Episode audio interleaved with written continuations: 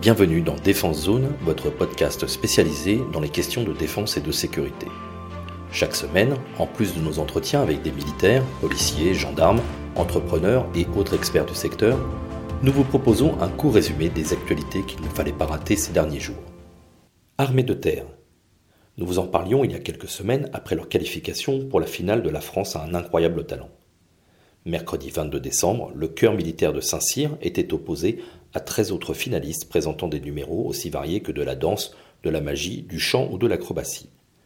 Pour cette dernière soirée de la célèbre émission de M6, seuls les votes du public étaient pris en compte pour désigner le gagnant. Au bout du compte, ce sont finalement les jeunes élèves officiers qui ont décroché le trophée de cette 16e édition. Comme il l'avait déjà promis auparavant, l'intégralité des 100 000 euros remportés grâce à cette première place sera reversé au profit d'associations d'aide aux blessés de l'armée de terre et de soutien aux familles des morts en opération. Industrie. C'est officiel, depuis le 22 décembre, l'armée française vient de signer une commande pour 169 hélicoptères HIL, hélicoptères interarmés légers Guépard.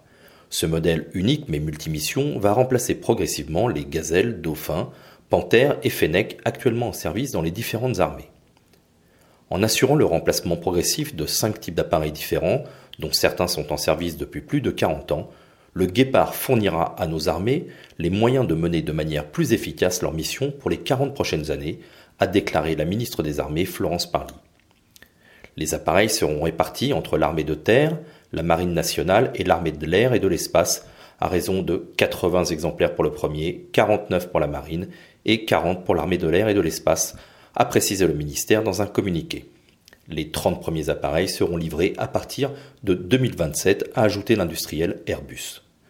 10 hélicoptères seront également livrés à la Gendarmerie nationale et un sera dédié au Centre d'expertise et d'essai de la Direction générale de l'armement.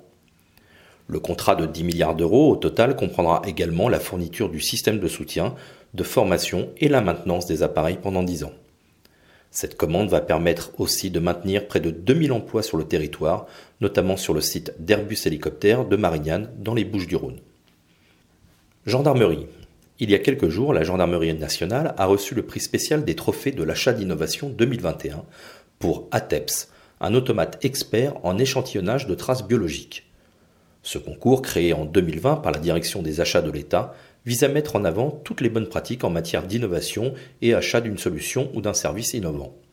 Imaginé par le département analyse génétique de l'Institut de recherche criminelle de la Gendarmerie nationale, l'IRCGN, et développé avec la société Expert Automation, ATEPS est un automate permettant d'assurer la traçabilité et l'échantillonnage haut débit de prélèvements biologiques. Par ailleurs, si vous souhaitez en savoir plus sur l'IRCGN, vous pouvez dès à présent commander le prochain numéro de Défense Zone. Six pages sont consacrées à ces spécialistes de l'analyse criminelle scientifique. Police. Ce 18 décembre, Amine Fédal, un gardien de la paix de Haute-Garonne, vient d'être sacré pour la troisième fois champion du monde élite en savate boxe française et pour la première fois dans la catégorie des moins de 70 kg. Dans l'ombre de la célèbre boxe anglaise et moins en vue que le très en vogue MMA, la savate boxe française est une discipline tout aussi exigeante alliant pied-point et dans laquelle Amin Fedal excelle depuis plusieurs années. Face au gaucher ukrainien Bratchikov Alexander, le policier originaire d'Alès s'est même imposé avant la quatrième reprise. OPEX. Le 21 décembre, l'état-major des armées annonçait la neutralisation d'un chef de groupe de l'État islamique au Grand Sahara, le IGS. Le 20 décembre, Soumana Boura, connu comme un des auteurs de l'assassinat de six ressortissants français dans le parc de Bourré au Niger, le 9 août 2020, était repéré dans la zone sanctuaire de l'EIGS au nord de la ville de Tilaberi au Niger. Une fois l'identification confirmée et en étroite coordination avec l'armée nigérienne, l'état-major de Barkhane a ordonné une frappe aérienne. Après cette intervention, un groupe de commandos a été héliporté sur place pour confirmer l'identité du terroriste et fouiller la zone. Pour l'état-major, cette opération, je cite, permet à Barkhane de lutter contre l'expansion de l'EIGS, notamment dans la dangereuse zone des trois frontières entre le Mali, le Burkina Faso et le Niger. Marine nationale. Si, comme l'a annoncé récemment le président de la République, le porte-avions de nouvelle génération PANG sera équipé de réacteurs nucléaires français, les catapultes électromagnétiques devraient être américaines. C'est le constructeur General Atomics, déjà désigné pour équiper les prochains porte-avions US de classe Gerald Ford, qui sera le partenaire après la signature d'un plan stratégique d'interopérabilité entre l'US Navy et la Marine nationale.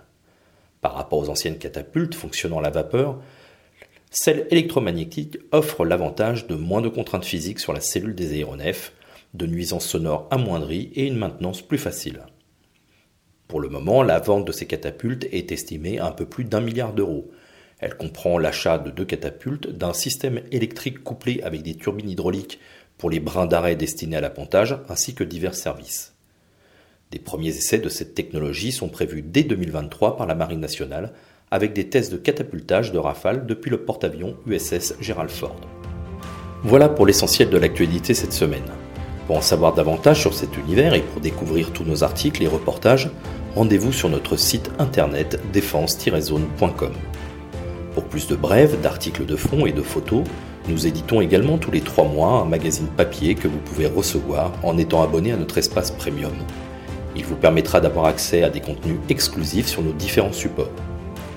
Vous trouverez tous les liens nécessaires dans la description de cet épisode. En attendant, nous vous souhaitons une bonne journée et nous vous donnons rendez-vous la semaine prochaine pour un nouveau résumé de l'actualité des forces de défense et de sécurité.